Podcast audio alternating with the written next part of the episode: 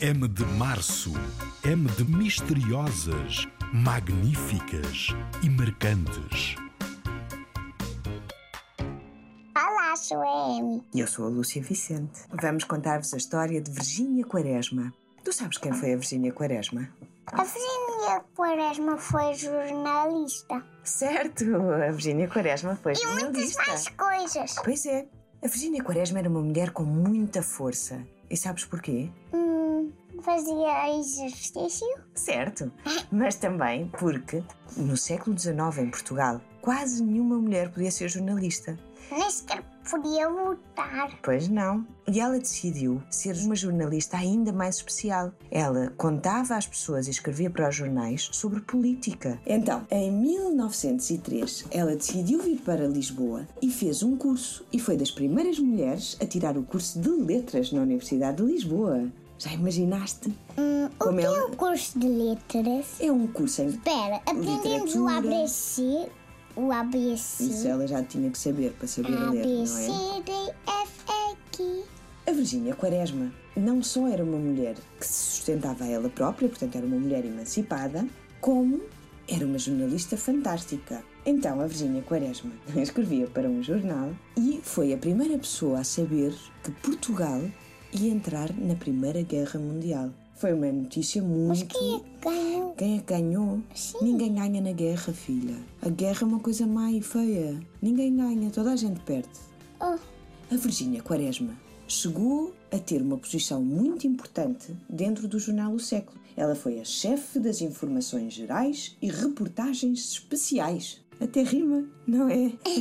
rimou mesmo. pois é, era uma posição muito É importante mesmo engraçado. e nunca nenhuma mulher tinha chegado aí. Sabes outra coisa muito curiosa sobre a Virgínia Quaresma? Ela era feminista. Que isso? Feminista eh, são as Aborrecido. Não, é super, super importante. Ser feminista é lutar pela igualdade de direitos entre os homens e as mulheres. Parece-me fixe. E então, a Virgínia Quaresma lutava muito também pela igualdade e pelo feminismo. Ela não se dava muito bem com outra feminista, que nós vamos falar também aqui e vamos ler a história dela. Sabes quem Era a era? feminista. Era a Maria Veleda, que é a minha feminista preferida. Elas não se davam muito bem e passavam a vida a discutir, mas não era uma em frente à outra. Mas era o telefone? Não, era através dos jornais. A Virgínia Quaresma escrevia uma notícia e depois a Maria Veleda respondia. Depois a, Mar- a Virgínia Quaresma respondia à Maria Veleda e assim por diante. Só que isto foi Mas muito elas importante. começaram a ficar amigas? Hum, Não faço a menor ideia. Eu não me parece que tenham sido muito amigas. Elas Eu gosto discutiam das muito. duas. Eu também. Mas foi muito importante, sabes porquê? Porque isto fez com que houvesse uma discussão muito grande sobre os diferentes feminismos no início do século. Hum. Lá mais para o fim da vida da Virgínia Quaresma, por volta de 1911, ela decidiu viajar e ir com a mulher dela para o Brasil. E ficaram lá a viver. E lá a Virgínia Quaresma fez outra vez uma coisa super importante. Sabes o que foi? O quê? conseguiu entrevistar o Pinheiro Machado, que era um republicano muito importante no Brasil e que não dava entrevistas a ninguém. E pronto, esta é a história de Virgínia Quaresma.